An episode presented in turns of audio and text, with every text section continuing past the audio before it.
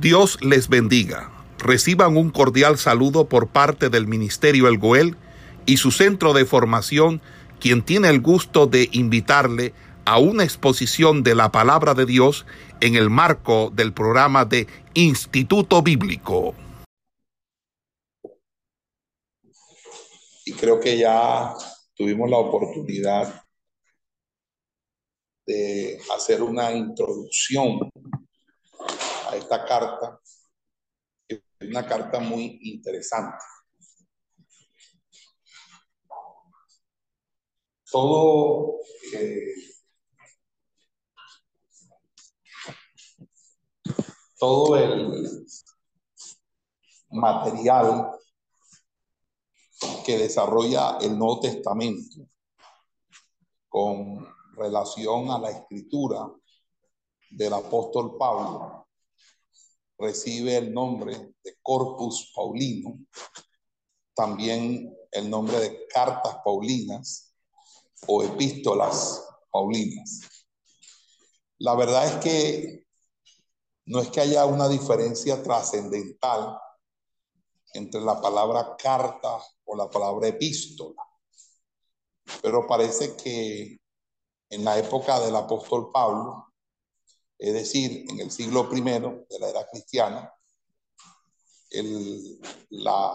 las cartas tenían una caracterización un poco distintas y estaban más eh, para un sentido colectivo, quizás para un sentido de interés político, y las epístolas eran como algo mucho más personal.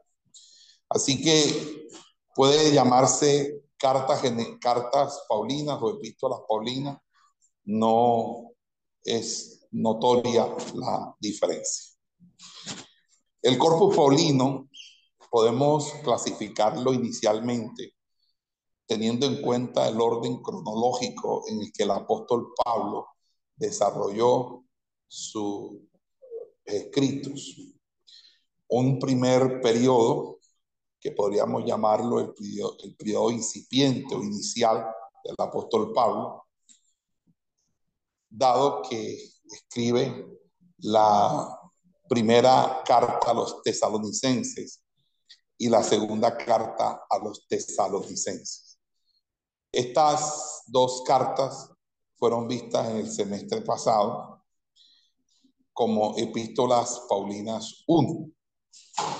Obviamente que Primera de Corintios es una eh, carta que debería colocarse dentro del marco histórico de las cartas de primera y segunda tesalonicenses, teniendo en cuenta este orden cronológico.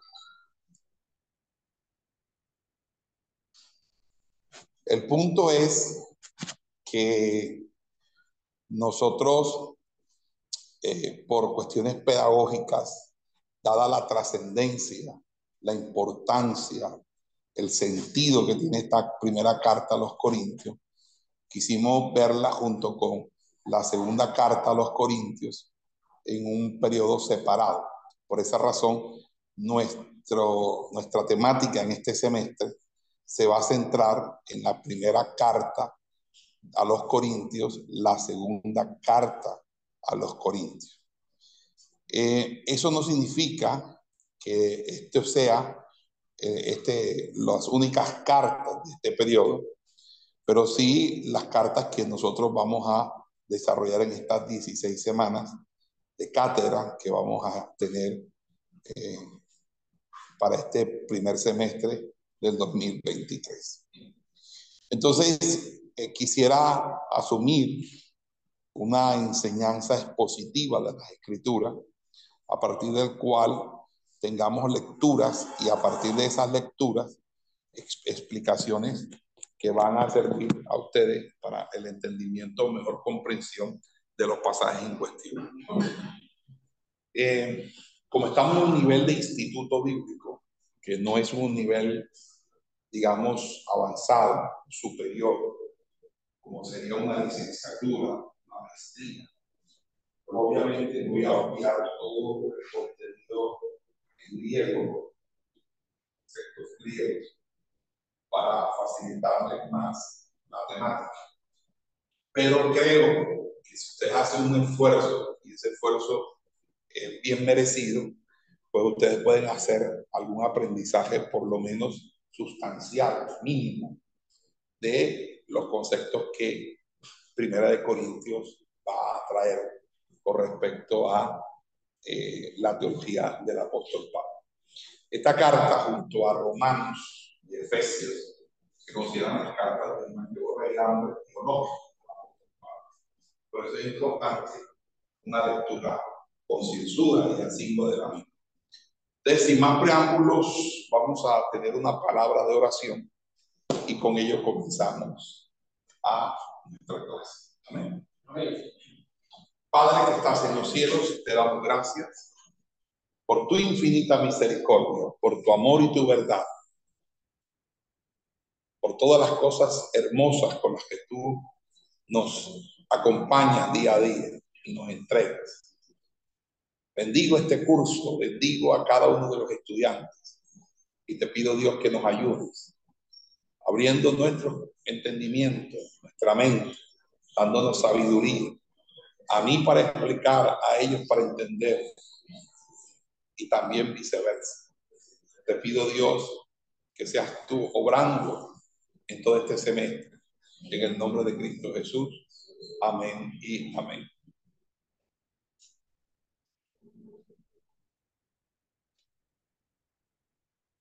Vamos entonces a abrir la Biblia en primera de carta a los Corintios.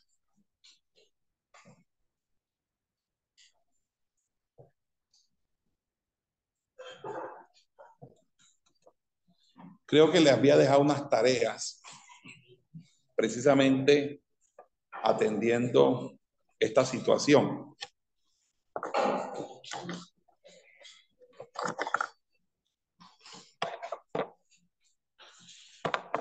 Ustedes saben si avanzamos el primer capítulo. Bueno, Pablo, llamado a ser apóstol de Jesucristo por la voluntad de Dios, y el hermano Sosten. Parece ser aquí que el apóstol Pablo suscribe conjuntamente esta carta, atendiendo la estructura de salutación de este género epistolar con el hermano Sóstenes. ¿Quién es el hermano Sóstenes? No lo sabemos. No sabemos quién es el hermano Sóstenes. Lo único que podríamos decir a ciencia cierta, evitando cualquier tipo de especulación, es que Sóstenes debía ser alguien que era parte del equipo del ministerio del apóstol Pablo y quien seguramente lo había ganado para el Señor en su segundo viaje misionero. Como no es de importancia o de trascendencia este nombre para nuestro, nuestro objetivo, quisiera decirles a ustedes algo que es supremamente importante. La Biblia no es un libro para especular. Todo aquel que pretende especular en la Biblia comete un hierro garrafal. La Biblia no es un texto de Platón, ni es, un, ni es la crítica de la razón pura de Kant, ni las meditaciones metafísicas de Descartes. Tampoco es la fenomenología del espíritu de Hegel. No es un texto filosófico que se preste a hacer especulaciones. Deuteronomio 29, 29 dice que las cosas secretas pertenecen a Jehová, más las reveladas a sus hijos. Cada vez que una persona pretende extraer cierto conocimiento, entre comillas, oculto, puede terminar eh, cometiendo hasta una herejía. es mejor dejar las especulaciones a un lado y no decir lo que no diga la Biblia y decir lo que diga la Biblia. Es más, llamar las cosas tal como la Biblia lo llama. Cuando usted deja de llamar las cosas como la Biblia los llama, entonces usted empieza a usar nombres, vocablos, palabras, que como no provienen de la Biblia, tienen que provenir de algún lugar. Casi siempre todo el, el, acervo, el conjunto de, de expresiones o conceptos vienen o de la filosofía o de las ciencias. Y por ende, eh, usted asume esos conceptos y esos conceptos a veces quieren predeterminar las escrituras, de tal manera que cuando usted hace una lectura de las escrituras, no permite que el texto le hable, no permite que el texto describa la idea, sino más bien que usted le hace una imposición teológica y trata al texto como cualquier actor eh, que sea diestro en el arte del, del, del títere, del, manejo de títeres. Es decir, es una, es una instrumentalización del texto bíblico. Muchas veces podemos llegar a ser verdaderos titiriteros del texto bíblico. El texto bíblico debe exponerse diciendo lo que el texto dice, no lo que yo quiero que él diga. Cuando yo impongo eso, entonces no quiero ser enseñado. Lo que quiero y, y hago es simple y llanamente mantener unas ideas y tratar de que esas ideas hayan cabida en las escrituras o sean justificadas por la Biblia. Entonces, yo puedo, y muchos en la historia, utilizaron la Biblia para matar, para hacer daño, para destruir y no para hacer el bien. Por esa razón, no a la especulación en la Biblia. Si la Biblia lo dice, así es, porque la Biblia no se equivoca. La Biblia no tiene errores, es completamente infalible, es la palabra de Dios, encarnada en un lenguaje humano. Fíjense que lo primero que él dice que él está llamado a ser apóstol. Es interesante, porque en las otras cartas el apóstol no dice que es llamado a ser apóstol, sino que dice que es apóstol. Cosa que no sucede, por ejemplo, en la carta a los tesalonicenses. Cuando usted lee la primera carta a los tesalonicenses, su salutación es algo distinta. Y es distinta porque Tesalonicenses es la primera carta, es el primer libro que se escribe del Nuevo Testamento. Piense que la mayoría de personas creen que la Biblia fue escrita en el orden canónico, el orden como aparece. Es decir, que lo primero que se escribió fue Mateo, y luego de escribir Mateo, eh, eh, vino Marcos, Lucas, Juan, y no. De hecho, los evangelios fueron lo último que se escribió junto al Apocalipsis. Por lo tanto, eh, creo, sin temor a equivocarme, que Tesalonicense es la, el primer escrito del Nuevo Testamento. Y en ese escrito de, Tesalonicenses, Pablo se refiere simplemente como Pablo. No dice absolutamente más nada sobre su eh, persona. En la segunda carta a, a los tesalonicenses,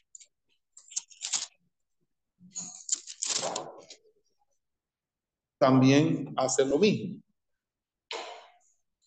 Y allí integra a Silvano y a Timoteo. Pero ya en la carta a los Corintios, el, el apóstol Pablo, sí, sí, pero ya en la carta a los Corintios, que es escrita en un lapso de cinco, cinco años después de Primera de Tesalonicenses, ya el apóstol, el apóstol dice que, que es llamado a ser apóstol. Fíjense, no está diciendo que es apóstol, está diciendo llamado a ser apóstol. Lo cual me sugiere que el apostolado de Pablo no fue un apostolado que surgió de la noche a la mañana, sino que fue un proceso de crecimiento. Nadie se hace apóstol porque se autoproclame a sí mismo apóstol. O porque de pronto tres o cuatro personas digan que él es un apóstol. Fue un proceso. Imagínense lo siguiente. El apóstol Pablo,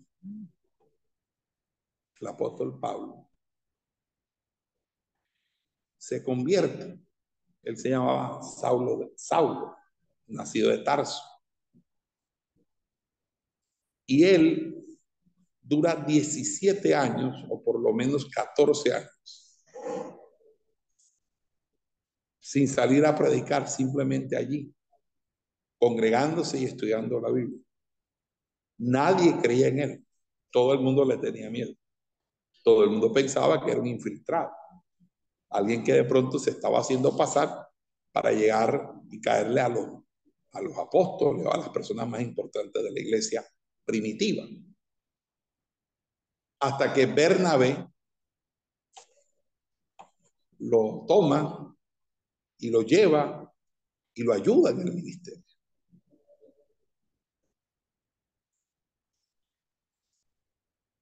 Cuando él va con Bernabé a apoyarle, porque a Bernabé lo envían a la iglesia de Antioquía en Hechos 13, Bernabé y Pablo son llamados por el Espíritu Santo para su primer viaje misionero juntos, que fue, entre otras cosas, el único viaje misionero que Pablo y Bernabé hicieron juntos.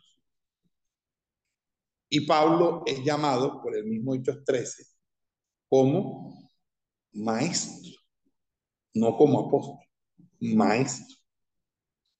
Y Bernabé, sabemos por lo sucedido en Hechos 15, que era profeta. Significa que en Hechos 13 habían profetas y maestros. Esto me, me da una lógica, porque a veces las cosas hay que entenderlas históricamente. Las cosas tienen un proceso de desarrollo. De que el apóstol, el apóstol Pablo o Pablo para decirle así, a secas, fue creciendo espiritualmente, fue desarrollándose ministerialmente, al punto de ya no estar o no ser simplemente un maestro de la palabra, sino tener un llamado al apostolado. Apóstol hoy en día es rimbombante. Apóstol parece que fuera sinónimo de tener un jet privado, tener escolta y andar en una camioneta blindada. Eso realmente es una desfiguración, una malformación. Yo diría que es una monstruosidad, porque todos los apóstoles originales, todos murieron martirizados y ninguno fue rico.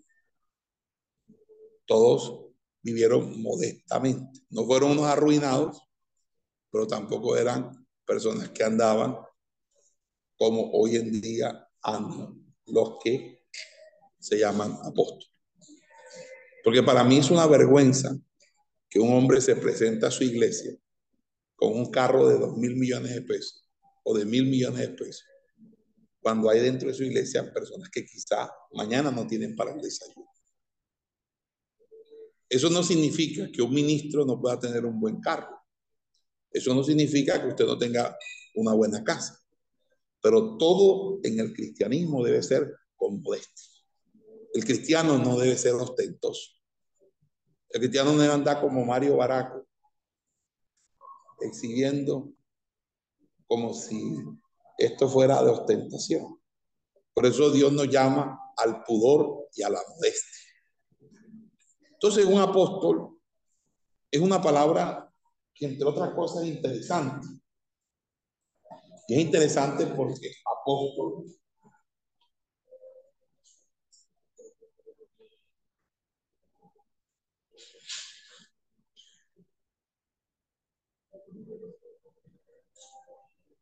en griego significa simple y llanamente un mandadero.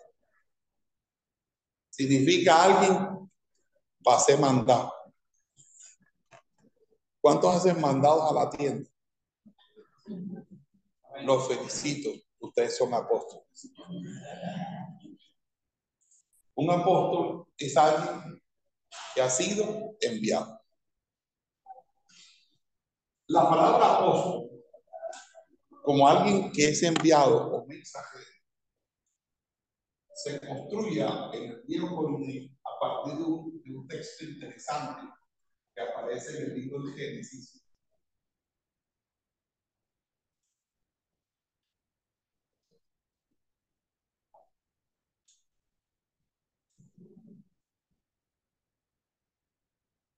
Y es Shiloh, de donde aparece o de donde proviene la expresión Siloé. Ustedes creo que saben que es el estanque que se traduce el diablo. Siloé, Shiloh o Siloh es la expresión del verbo o la raíz hebraica de la palabra enviar.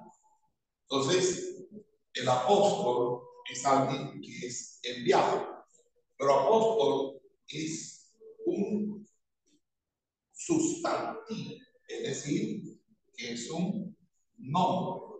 Recuerden que el sustantivo es la palabra o accidente gramatical que sirve para nombrar animales, personas y cosas. Entonces, apóstol es un nombre diferente al término apostelo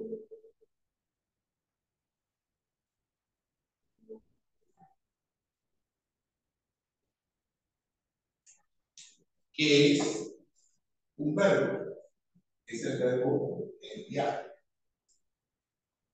Una cosa es el participio de un verbo, como terminado en algo, enviado, comisionado, y que es el participio del verbo ir y otra cosa es el sustantivo. Entonces, apóstol es alguien que tiene un mensaje, una encomienda, un envío. Y él es la persona encargada de entregar ese mensaje o ese envío. Fíjense que el profeta en el Antiguo Testamento, el profeta en el Antiguo Testamento, proviene de la expresión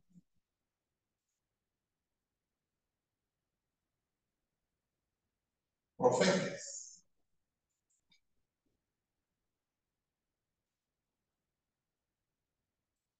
Profetas es alguien que habla en lugar de otro. Es decir, cuando usted pide que alguien vaya a la tienda a hacer un, a hacer una, que alguien vaya a la tienda a hacer una, una diligencia, lo está a usted sustituyendo o reemplazando. Cuando una persona habla en lugar suyo, también lo está sustituyendo, lo está reemplazando para ejecutar una labor o una función. Por eso no nos debe sorprender que el apóstol Pablo, cuando escribe la carta a los Efesios, nos diga que la doctrina cristiana se fundamenta en los espíritus de los apóstoles y de los profetas, porque ambos son en sí enviados de Dios, mensajeros de Dios, personas que hablan de parte de Dios. Ahora bien, cuando Pablo dice llamado a ser apóstol, piense que hay algo interesante.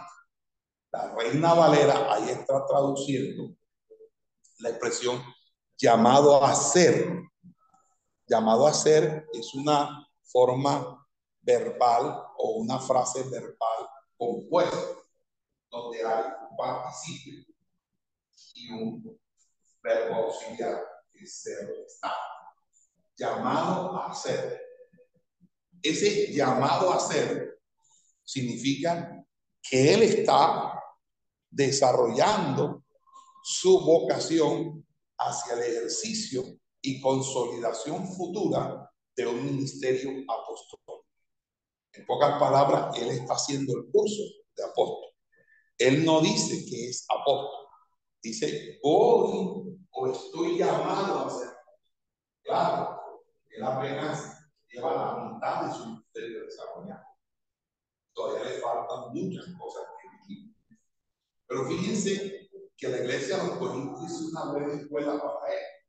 Si ustedes revisan la carta a los hechos, en Corintios, Pablo duró año, seis meses, es decir, 18 meses. Y Pablo llegó un, tiempo, un momento, y estaba tan aburrido que quería irse y quería dejar lo que estaba haciendo en Corintios, porque sentía demasiada oposición.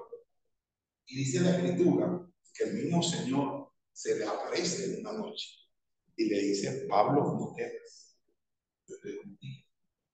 Quiero decirte que aquí en esta ciudad yo tengo bastante pueblo.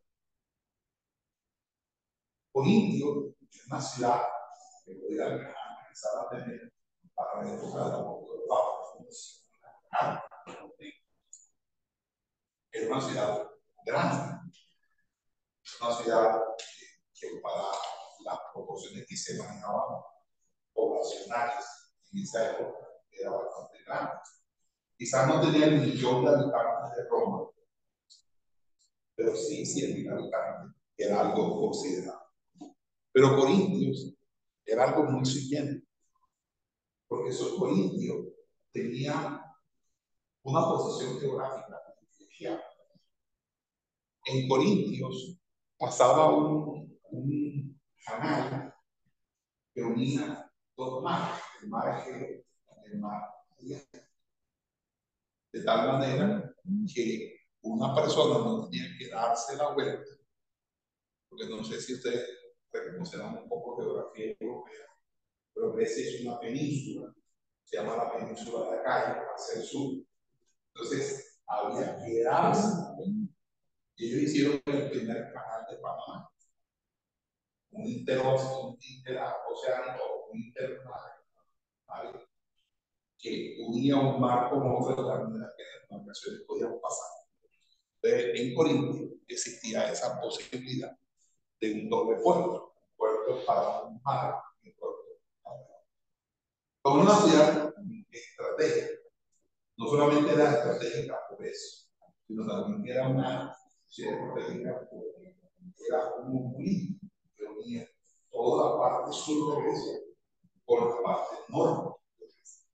Y recuerden que en la historia antigua hubo una situación sui generis de guerra civil. Todas las civilizaciones del mundo han surgido luego de guerras civiles.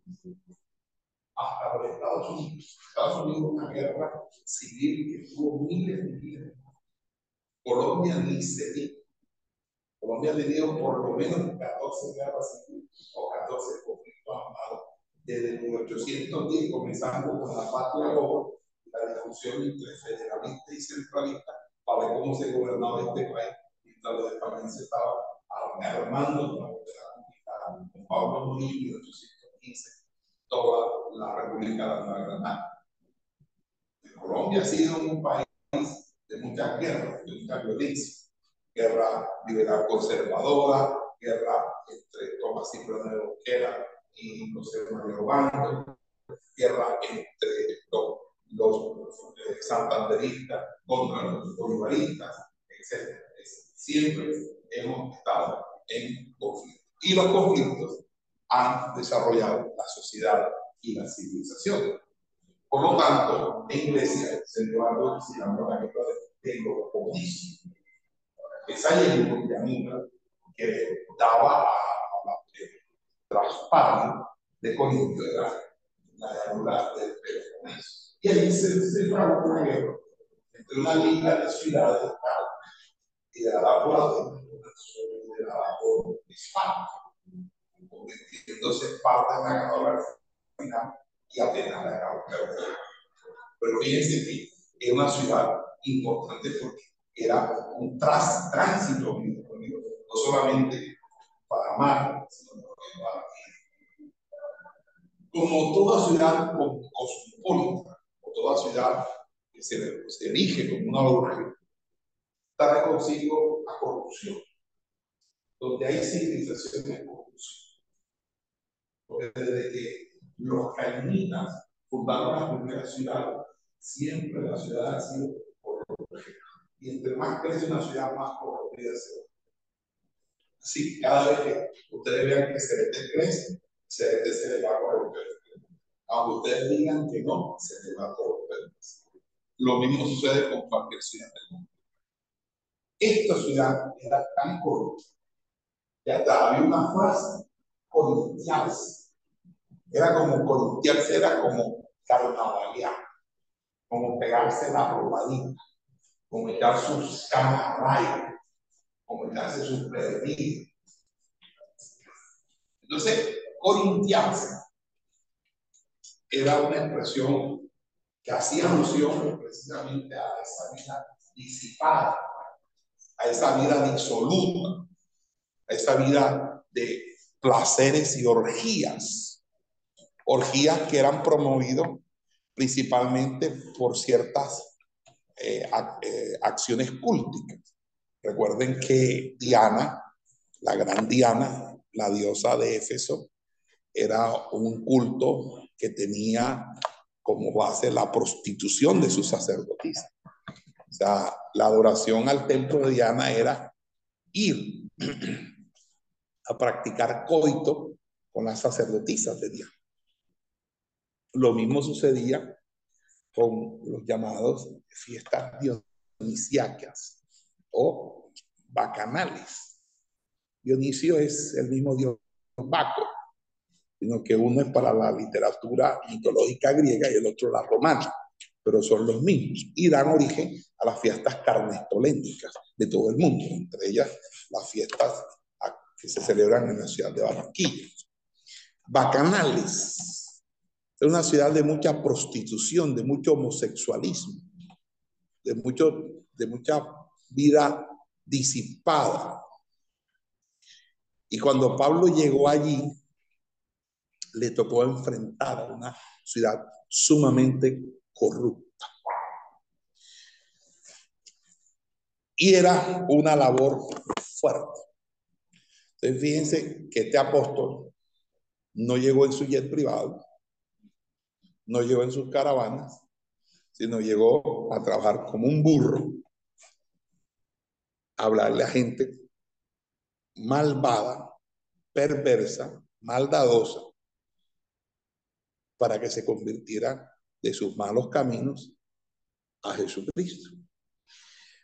Como toda ciudad de ese entonces, había una comunidad judía, pero muchas veces los judíos más eran los que restaban que los que sumaban, especialmente porque ellos veían con mucho recelo el crecimiento y el auge del cristianismo.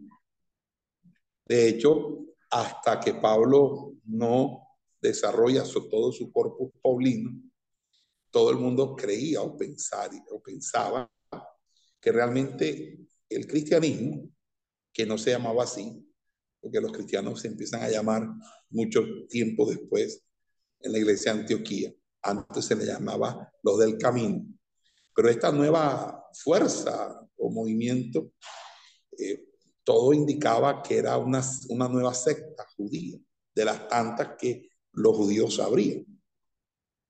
Pero fíjense algo tan interesante, que él va a decir, Pablo llamado a ser apóstol de Jesucristo. O sea, él es, él es un enviado, pero de alguien específico, de Jesucristo. Recuerden que los ministerios son llamados por el Señor Jesucristo. No son como los dones que provee el Espíritu Santo, ni como las manifestaciones que da el Espíritu Santo, ni las operaciones que da el mismo Dios. Fíjense que Pablo en 1 Corintios 12, en esta misma carta, va a hablar acerca de los espirituales. Y hablando acerca de los espirituales, diferencia los ministerios, diciendo que el Señor es el mismo,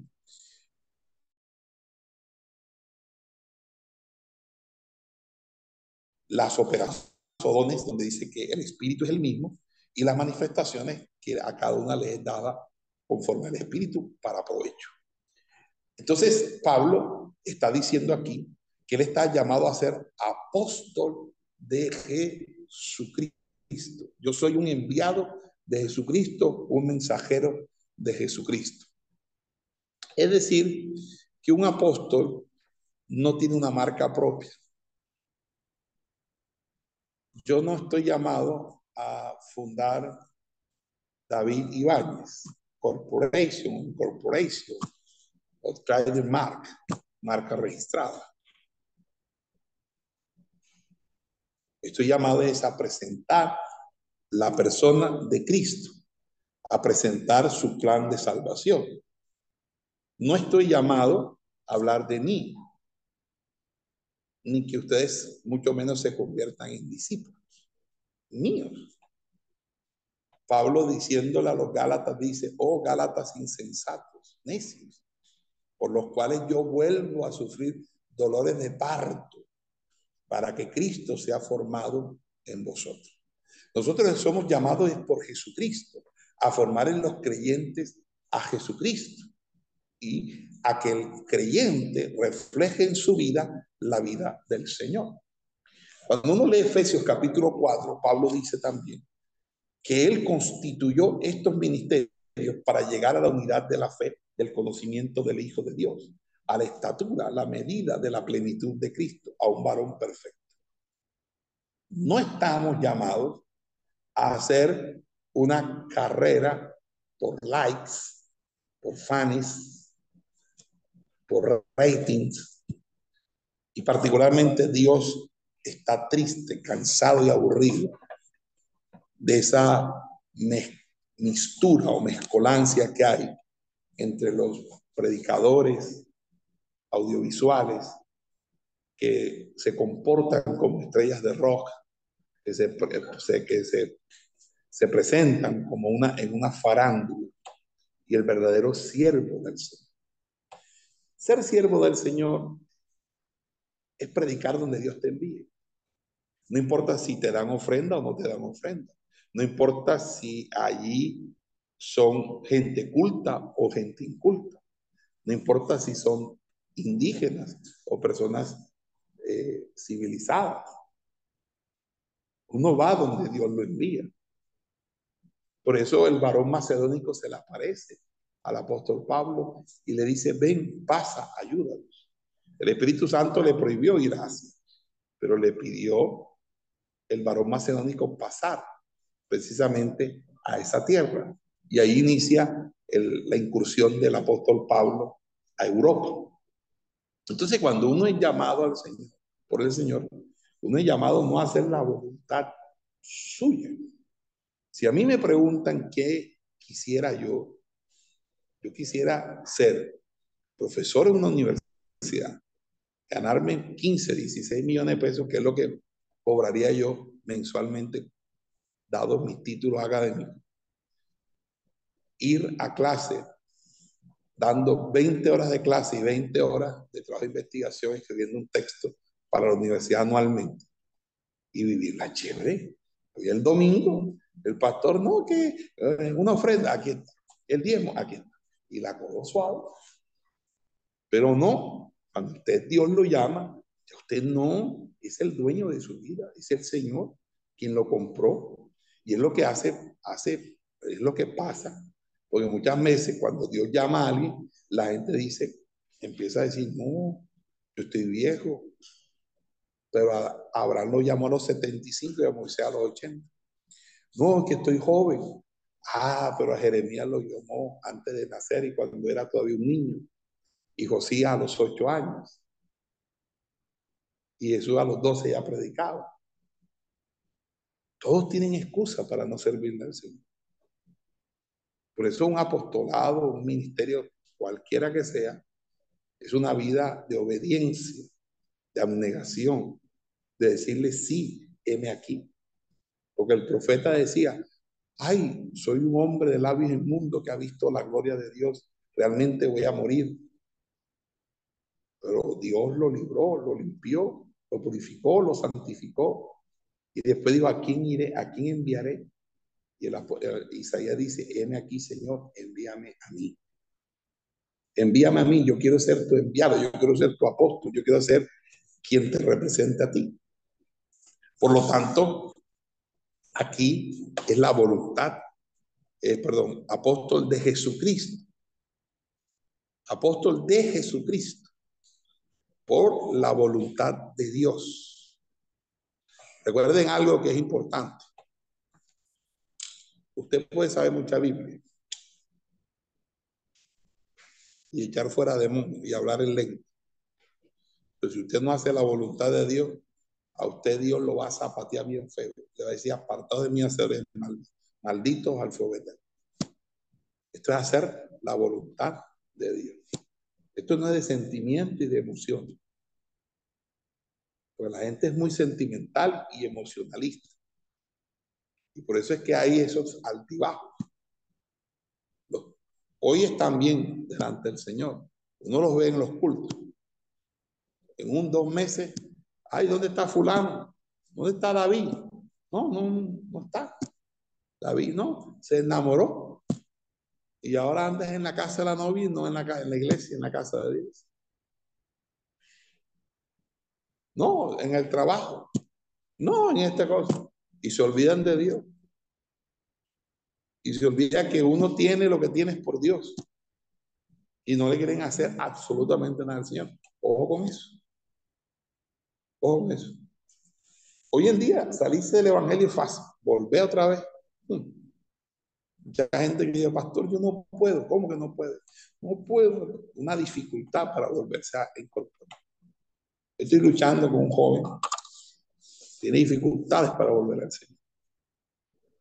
Yo entiendo que debe estar, pues la Biblia dice cuando una persona es libertada, dice que el espíritu se va y anda por lugares secos, buscando dónde reposar. Hasta que dice, volveré a mi casa, donde fui sacado.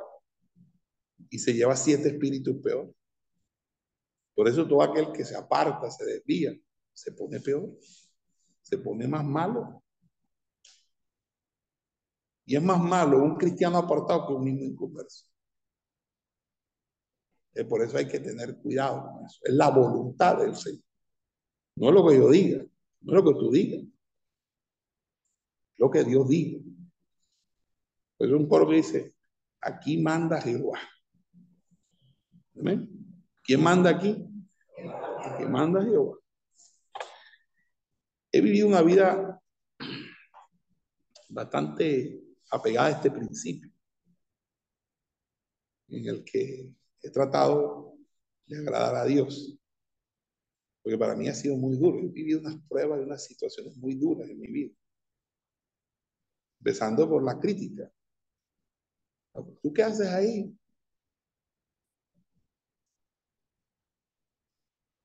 Yo he enseñado la palabra de Dios y ustedes menos tienen idea. Yo le he enseñado la palabra de Dios a indígenas. He enseñado en montañas, en ríos, sin que me paguen. Gratis. Solamente por ir allá donde nadie va. Atravesando ríos, montando canoa, y con ese miedo que esa cosa se voltee. ¿Pero qué haces tú? ¿Qué tal talento desperdiciado ahí? Que no sé qué, vente, va a trabajar. Chévere. En una oficina con aire acondicionado. Y después, ¿quién hace esta obra? Y después, ¿qué le voy a decir al Señor cuando me diga, ¿qué hiciste con los cinco talentos que te di? Esto es lo que quiere Pablo dar a entender en su salutación. Yo no fui llamado a hacer otra cosa sino ser apóstol por la voluntad de Dios, o mejor dicho, para hacer la voluntad de Dios.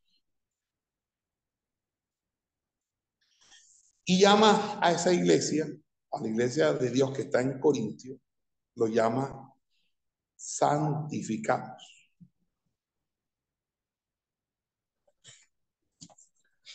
dice a los santificados en Cristo Jesús.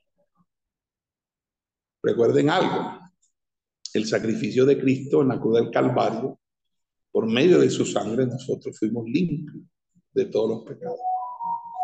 Nosotros somos los santos. Los santos no son los que están en la iglesia tradicional de madera, yeso y metal. Somos nosotros los santos. Ah, que en medio de nosotros hay diablitos. Sí, hay diablitos. Bastante, uy, bastante. Hay diablitos y diablitas. Pero eso hace parte de lo que el mismo Dios dijo acerca del trigo y la cizaña. Entonces hay un momento en que hay diablitas y diablitos. Y una vez quisiera como pastor tener un repelente, un fumigador y sacar esa plaga. Pero entonces ahí es cuando uno entiende que Dios nos llamó a la misericordia. Y como Dios nos llamó a la misericordia, pues hay que esperar. A veces la gente se arregla, a veces yo he visto gente que se compone, son latosos, son cariñosos y de pronto se ponen serio en el Señor y toman las cosas con seriedad y después dicen, ay pastor, yo sí perdí tiempo, yo perdí, y solamente tú, Perdiste e hiciste perder.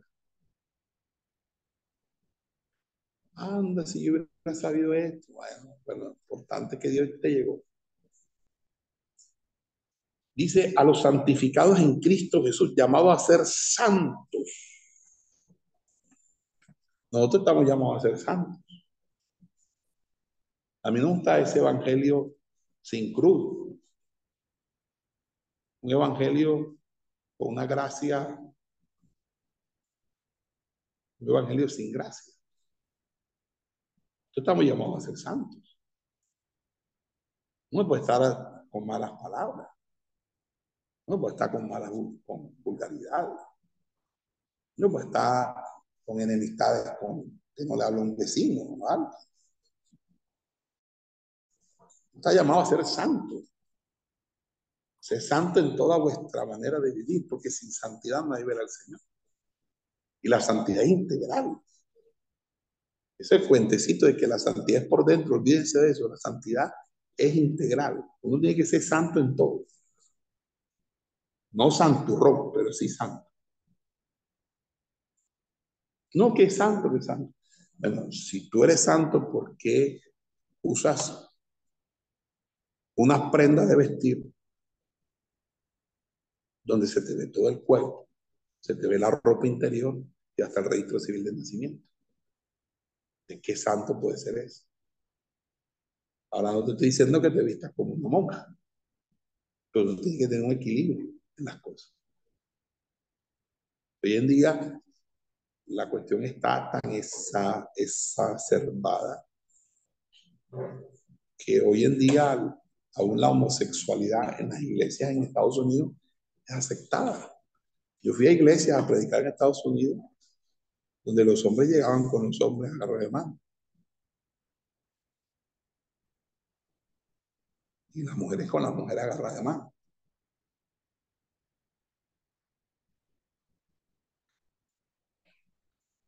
Si uno predica, y eso sí, no lo vuelven a invitar más a uno, pero no te digo la verdad.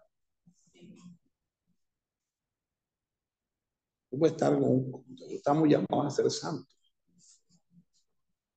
Hay gente que quiere agarrar esto como un perrateo, como una, y perdonen la, la palabra, pero una palabra muy castiza, un juego. Están en la iglesia ministrando y están viviendo en fornicación. Están en la iglesia y están practicando el homosexualismo. Y así se para en el altar a cantar, a predicar, a enseñar, a tocar un instrumento. ¿Qué es eso?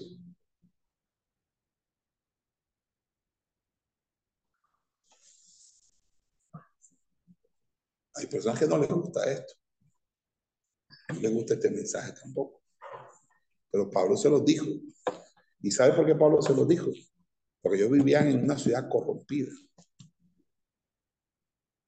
Una ciudad donde ser gay era la moda, lo bien, lo in. Lo malo ahí era ser heterosexual. Ser lesbiano, homosexual, bisexual, transexual, todo eso está bien. Que Pablo dice, te están llamados a ser santos. Nosotros no podemos estar siguiendo las modas del mundo. El apóstol Pablo dice claramente, no conforméis a este siglo, sino renovados. Tenemos que renovarnos. Y si usted no defiende estos valores, estos principios, el problema no, usted no lo va a sentir quizás con usted mismo, pero con sus hijos sí.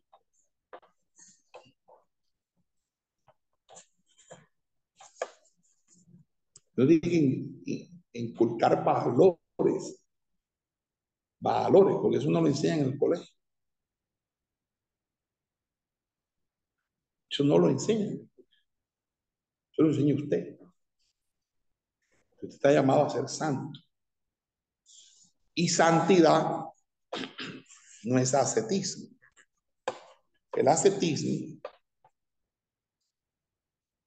es una vertiente, un pensamiento filosófico, donde las personas se abstienen de tocar, de comer, pero lo hacen por medio de su fuerza de voluntad por medio de un duro trato del cuerpo. Pero eso no va ni puede contra los apetitos de la carne. La verdadera santidad surge de mi relación personal con el Señor, del estar en Cristo y con Cristo. Fíjense que Pablo utiliza dos preposiciones. Las preposiciones en español son para ubicar espacialmente las relaciones las interrelaciones entre los, entre los sujetos y predicados. Ante, bajo, con, contra, de, desde, hacia, hasta, para, por, según, sin, sobre, tras. Entonces, en, con, debo estar en, en significa dentro y con al lado. Yo debo estar metido en Cristo, escondido en Cristo. Con Cristo estoy juntamente crucificado ya no vivo yo, mas vive Cristo en mí, y lo que vivo en la carne, lo vivo en la fe del Hijo de Dios, el cual me amó y se entregó a sí mismo por mí. yo vivo en Cristo. Ya no vivo yo, Cristo vive en mí.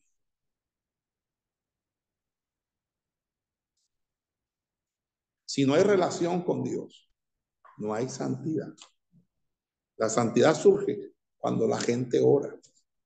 Pero cuando tú empiezas a orar, dejas de pecar. Y cuando dejas de orar, pecas. Usted empieza a orar, usted se le van los malos pensamientos. Ya se le quitan las ganas de dar puñito por ahí. De echarle la, mentada madre y todas esas cosas. Usted empieza a orar y a meterse con Dios. Pero si no, no. Él dice,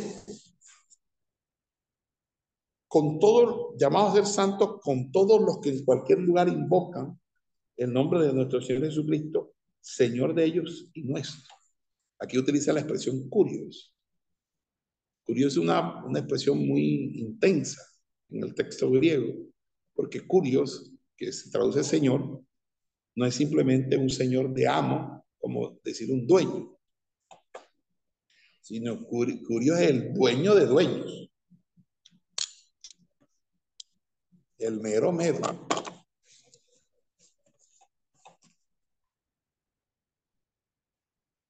Entonces, curioso, era una expresión que solamente lo usaban para referirse al emperador romano.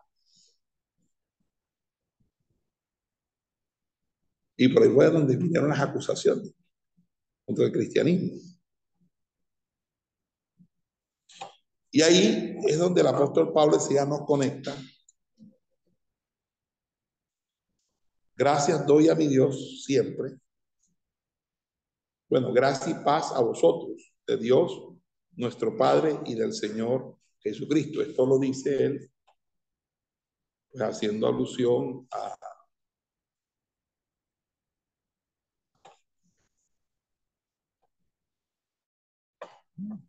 eh, a dos conceptos interesantes. Gracia y paz. Paz es un concepto muy hebreo, shalom, y hace parte de la salutación hebraica. Baruch haba beshem Adonai. Melech melechim shalom. Adonai. Cuando saluda en hebreo, se saluda por la paz o dándote la paz y pidiendo bendición para tu vida. De Melech, el rey. Melech Melachim, el rey de reyes, señor de señores, Adonai. Entonces este Adonai, Señor, te da paz, gracia y paz. Y gracia es una expresión interesante porque gracia es haris. No utiliza la expresión completa, sino que hace un constructo. Un constructo es decir, desarrolla un, un nuevo término que va a diferenciarse del término común griego que se hace en las cartas. Y con este término, Pablo introduce no solamente una palabra, sino que gracia va a convertirse en un concepto central de su obra cumbre acerca de la justificación por la fe. Recuerde que la gracia está relacionada con la justificación por la fe, que es el tema de la carta a los romanos. La justicia de Dios que se revela por fe y para fe. En ese orden de ideas, encontramos a Pablo haciendo una oración, diciendo, gracias doy a mi Dios siempre por vosotros, por la gracia de Dios que me fue dada en Cristo Jesús, porque en todas las cosas fuisteis enriquecidos en Él, en toda palabra y en toda ciencia. Entonces, ojo con esto, porque aquí comienza un debate interesante.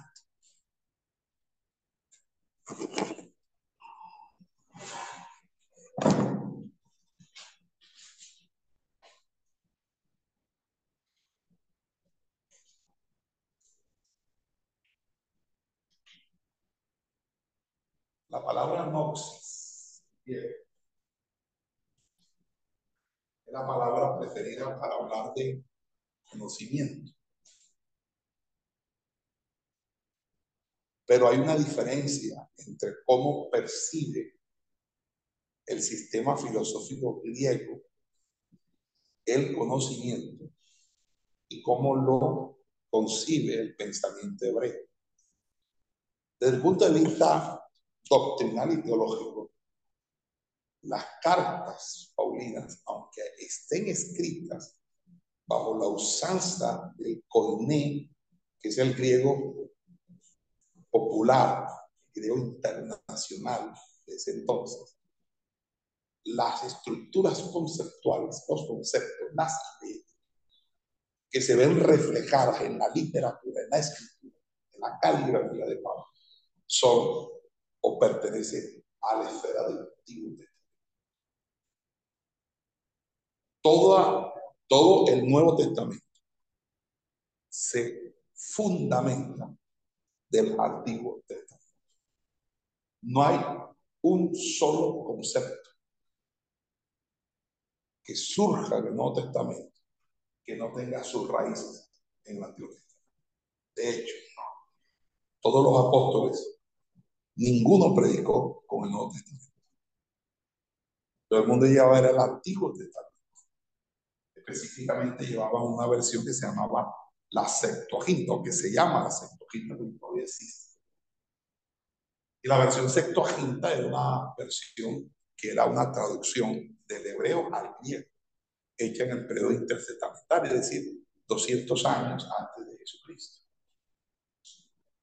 en el cual se virtió todo el Tanakh. El Tanakh es el, la Torah, el Neví y el Kerbí. Jesús lo llamaba la ley, los profetas y los otros escritos. Torah es ley, la expresión hebraica para, para, eh, para eh, hebreo, para profeta, los profetas y el que tuvimos los otros escritos. También se llaman los salmos porque es el primer libro o el libro más significativo. Entonces, en ese orden de ideas, cuando tenían la Septuaginta, ellos lo que tenían era todo el Antiguo Testamento en griego. Y con base en eso, predicaron y enseñaron. Por eso las referencias que hay del Antiguo Testamento en el Nuevo Testamento. A mí me preocupa, cuando alguien predica dice que el Antiguo Testamento está mal Todo el que salga con esas cuestiones raras está eh, pisando un, terreno muy delicado. Y lo más probable es que él termine siendo gnóstico, si ya no lo es. Los gnósticos fueron precisamente los que en el siglo I se levantaron como una secta del mismo cristianismo primitivo, que empezó a considerar que el Antiguo y el Nuevo Testamento eran dos entes totalmente diferentes. Porque el Antiguo Testamento había un Dios malo, Jehová, y el Nuevo Testamento había un Dios bueno, llamado Jesús. Y que Jehová era malo porque creó al hombre, y por eso al crear al hombre creó la carne por eso la carne es mala. Y si la carne es mala, Jesús no puede venir en carne porque la carne es mala. Entonces Jesús vino un espíritu, sino que se hizo como el tonto para que todos creyeran que era de carne y hueso, pero no era ningún cuerno, era un espíritu, era un fantasma. Eh, esa, eso comienza cuando uno empieza a perder el uso de una interpretación adecuada de yo no puedo vivir sin Antiguo Testamento, tampoco sin Nuevo. Tengo que vivir con los dos, con Antiguo y con Nuevo. Que ninguno de ellos se contradice. Al contrario, todos ellos dos, los dos se complementan. Que tú no le entiendes a otra cosa, que tú le encuentres pelos al gato es otro. es otra cosa. Pero aquí es importante tener claro eso. Entonces, ¿por qué es importante esto de la del conocimiento, porque para el griego la noxio era simple y llanamente conocimiento racional, conocimiento que se adquiría bajo pedagogía. Por eso uno de los textos más famosos que hace un análisis muy pertinente y asertivo de toda la Grecia antigua es el documento de Jagger llamado Paideia. Paideia es el proyecto de civilización de toda la Grecia y la Roma antigua, que todavía sigue siendo la del occidente, porque consistía en preparar para ser buenos ciudadanos. ¿Usted para qué estudia? ¿Para qué pones a tu hijo a estudiar? Para que sea alguien en la vida. Para que dentro de los huequitos que tenga la sociedad, decir, en este huequito va tu Aquí está el huequito del ingeniero, del arquitecto, del abogado, para incorporarte al sistema de producción, a los modos de producción, al sistema de producción. Para que te paguen bien, para que tengas una mano de obra cualificada. Lo mismo pensaba pasaba. Ellos eran hasta más estrictos, porque el que no servía se le iban poniendo su carretilla para que vendiera tomate y cebolla.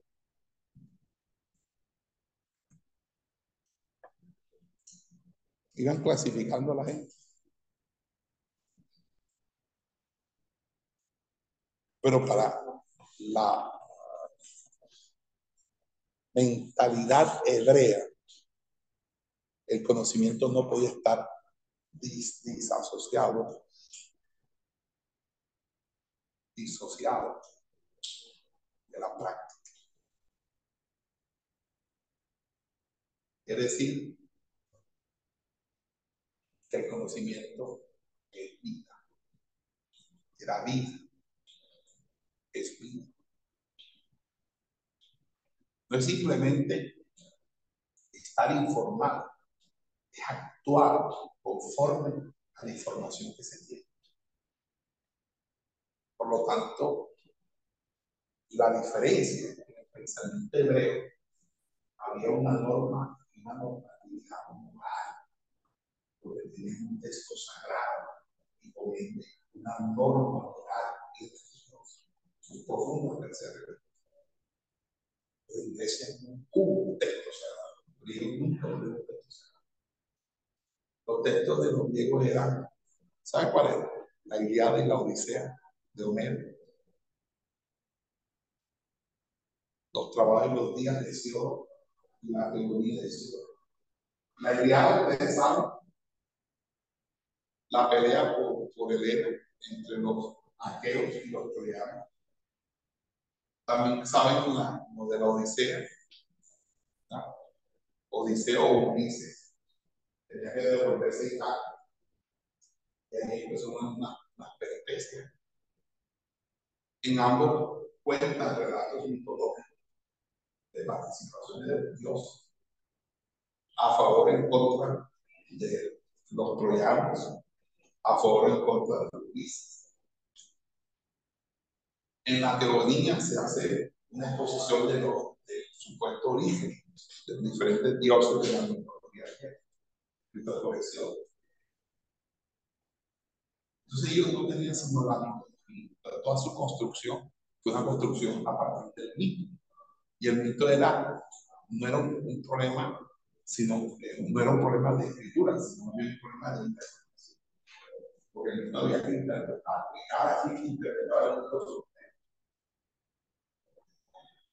Y si vemos los diálogos de Platón, donde hace alusión a los mitos, poquito le dieron también, le dieron ideas para exponer la incipiente ciencia de Por lo tanto, el tema era que a alegorizar se convierte en un método alegorizar. Un texto, usted puede hacer un texto de. Y para ponerlo más sencillo, alegorizar, por ejemplo, tomar el texto de Isaac cuando Abraham va a Isaac. Cuando Abraham va a sacrificar Isaac, yo digo, detente. ¿Cuál es la interpretación de eso?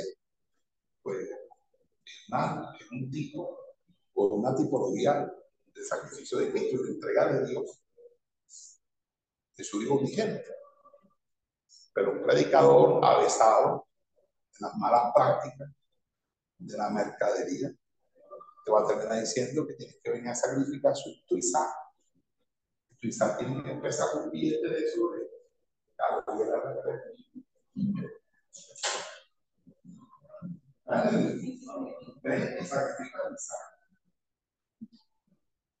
Alegoriza. Alegorizar es la permisividad, interpretación del texto. Vos terminás diciendo lo que sea el texto hasta locura. Como las locuras que uno encuentra por YouTube. Yo no pierdo el tiempo viendo a ningún predicador en YouTube. Yo leo la Biblia, la interpreto, la leo en hebreo, en griego y traduzco y ahí encuentro lo que yo quiero. A buscar un poco de bobos ahí que no saben ni dónde están parados. Hablando vacuencia. Me da risa hasta verlos pronunciar, porque ni saben pronunciar las palabras como las van a leer dice que saben griego Entonces nosotros realmente, él está alertando sobre la ciencia y el conocimiento. Porque en esa iglesia se va a presentar un problema con la ciencia y el conocimiento. Porque están buscando la ciencia y el conocimiento. Entonces, Pablo le está diciendo a ustedes, ya Dios les dio y lo enriqueció con ciencia, en toda palabra y en toda ciencia. Pero la ciencia que ellos estaban esperando era la ciencia griega, la de la filosofía griega. Y empiezan por ahí a cuestionar a Pablo porque empiezan a decir, pero Pablo no habla así. Porque claro, imagínense a, qué derivó todo esto. Derivó a que para los griegos lo más importante era hablar bonito, hablar bien, aunque lo que uno dijera fuera descabellado. Entonces, ellos propulsaron la retórica y hubo una escuela llamada los sofistas. Los sofistas se dedicaban a enseñarte a hablar en público y a sostener mentiras que parecieran verdades.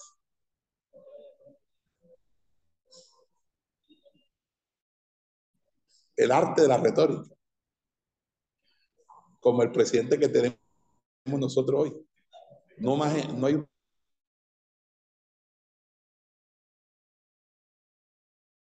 tipo más embustero en la vida. Perdón. Y si votaron por Petro, yo, los perdono también.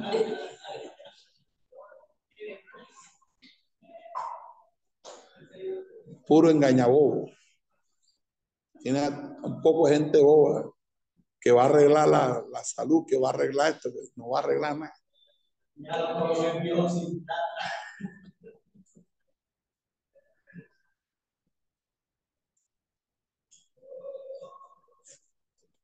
Entonces los sofistas eran amantes, porque ellos enseñaban por plata.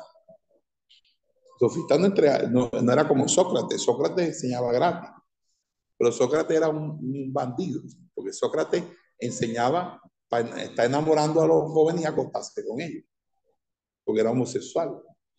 Y su mancebo preferido era Alcibiades. Y descaradamente lo dice ahí en los diálogos de Platón. Pero claro, como eso era normal entre ellos. Estos no, estos cobraban plata. Cobraban plata, cobraban plata. Y esto fue un problema porque esto lo que trajo fue división. Pero cuando aquí se deja enseñar la palabra, cuando aquí se deja enseñar la palabra y se enseña cualquier otra estupidez por ahí, eso genera división. Porque la estupidez tiende a dividir a la gente. La sensatez enseña a unir a la gente.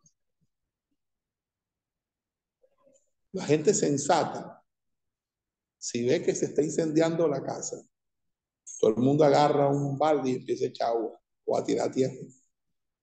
La gente necia empieza a echarse los muertos. ¿Quién dejó la estufa prendida? ¿Quién no sé qué? Y se les quedan a la casa y todavía siguen discutiendo de quién fue la culpa. Vamos a que la culpa fue de la vaca y la vaca no apareció. Vamos a hacer un break de cinco minutos. Aquí porque en todas las cosas fuisteis enriquecidos en Él, en toda palabra y en toda ciencia. Aquí el tema de la ciencia va a ser importante, porque Él va a distinguir la sabiduría de Dios de la sabiduría humana. Entonces ahí vamos a, a dejarles esta tarea para mañana. Búsquense en el diccionario el significado de la palabra ciencia, de la palabra sabiduría,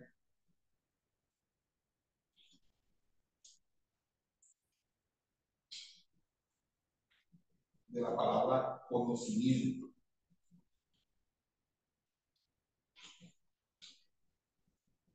de la palabra epistemología de la palabra noxiología.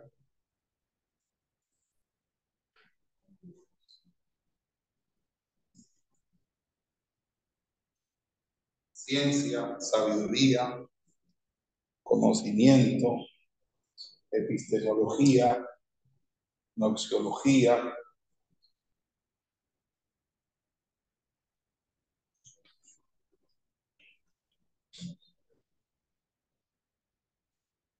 pedagogía,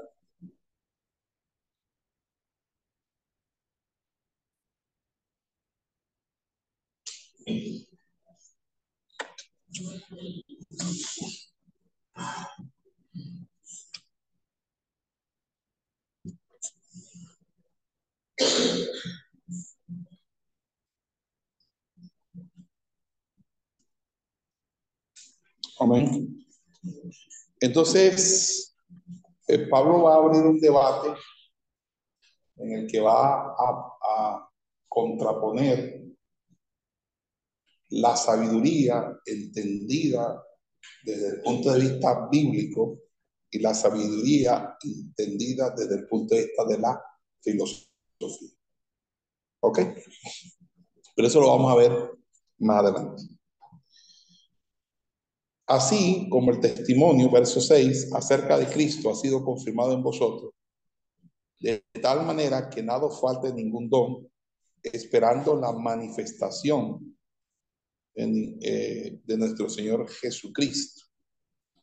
Fíjese que eh, eh, aquí está hablando acerca de los dones espirituales.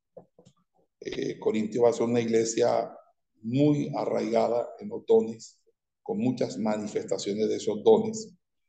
Pero fíjense que todos ellos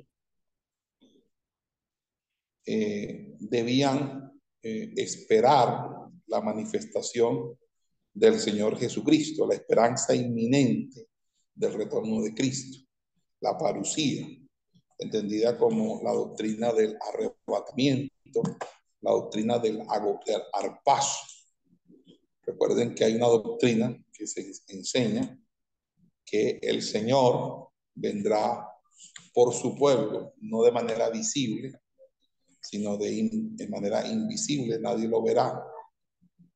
Y luego habla de una segunda venida, donde sí todo ojo le verá. A la primera se le llama en griego arpazo, y es la doctrina del arrebatamiento, es una discusión muy fuerte que hay en escatología, hay unos que consideran que no, otros que sí.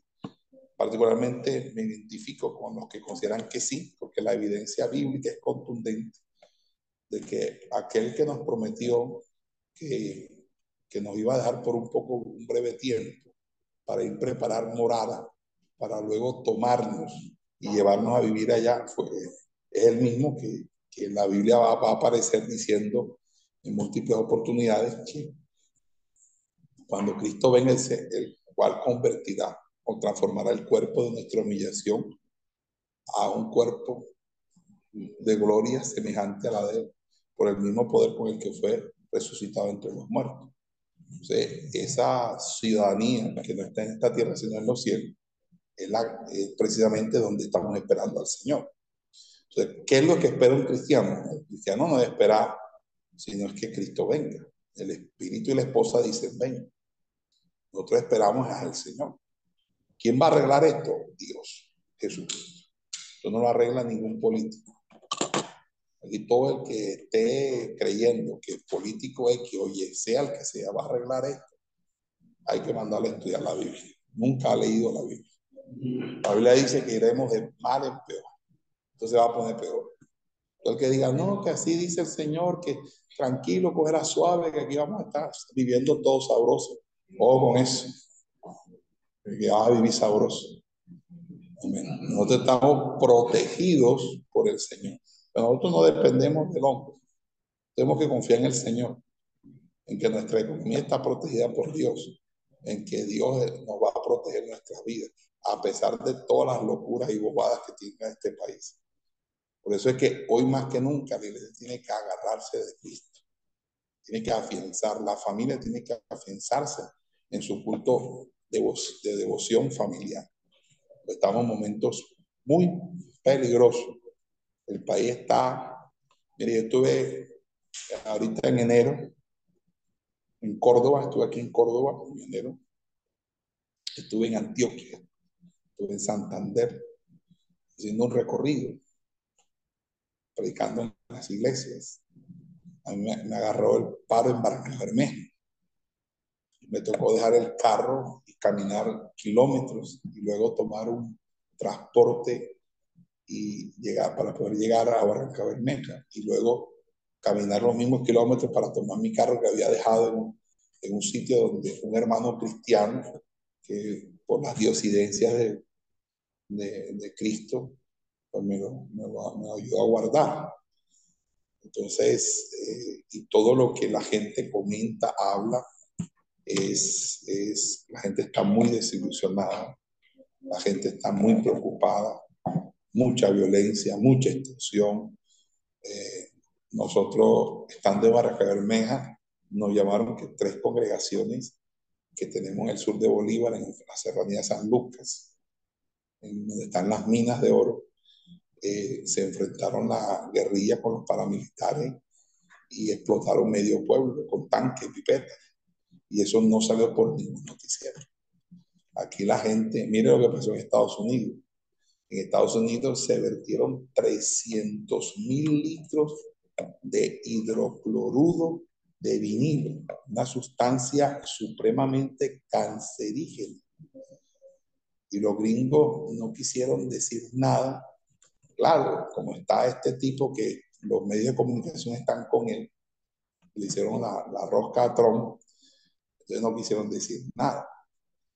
Y, entonces vinieron los militares y tiraron una bomba para supuestamente hacer explotar eso. Y resulta, hermano, que la bomba lo que hizo fue peor.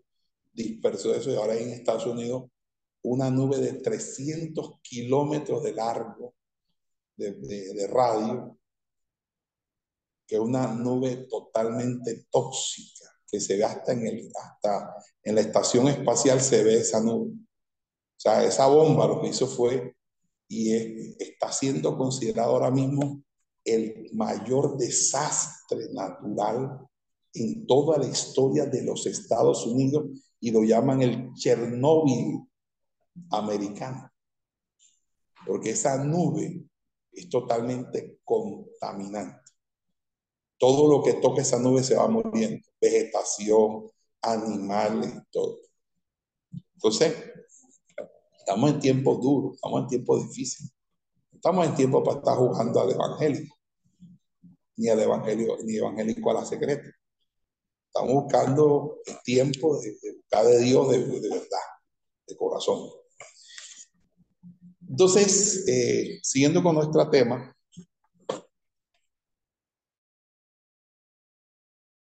el cual también os confirmará hasta el fin para que seáis irreprensibles en el día de nuestro Señor Jesucristo. Eh, están eh, hablando aquí de todo lo que es la doctrina de esperanza, pero en especial están hablando de que eh, todos nosotros, los que vivamos y seamos transformados en Cristo, muramos y seamos resucitados en Cristo, seremos confirmados como iglesia, como la esposa, eh, en el día de la revelación del Señor, es decir, en su segunda venida. Fiel es Dios por el cual fuiste llamado a la comunión con su Hijo Jesucristo, nuestro Señor. Amén. Entonces, aquí eh, tenemos la primera parte, que es la salutación y la oración, y luego vienen dos temas importantes que vamos a tratar en el día de mañana, que es la división de Corintios y el debate de la sabiduría eh, humana versus la sabiduría de Dios y la revelación del Evangelio de Cristo. Amén. Entonces, además de esto, quiero que me investiguen por qué causa o razón la iglesia de Corintios ¿Y por qué razón estaba dividida? Eh, como ustedes no son una escuela de primaria aquí, yo creo que ustedes tienen que hacer sus tareas en cualquier momento mañana yo voy a llamar a cualquiera de ustedes y preguntarle qué investigo. Segunda pregunta. ¿Qué representa cada uno de estos grupos?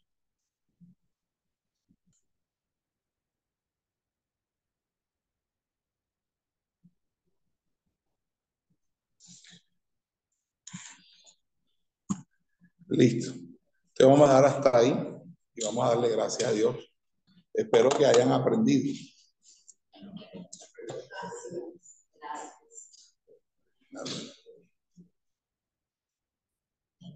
Amén. Vamos a darle gracias a Dios. Esperamos que este estudio haya sido de bendición para su vida y ministerio. A Dios sea la gloria. Este es el Ministerio El Goel, vidas transformadas para cumplir el propósito de Dios.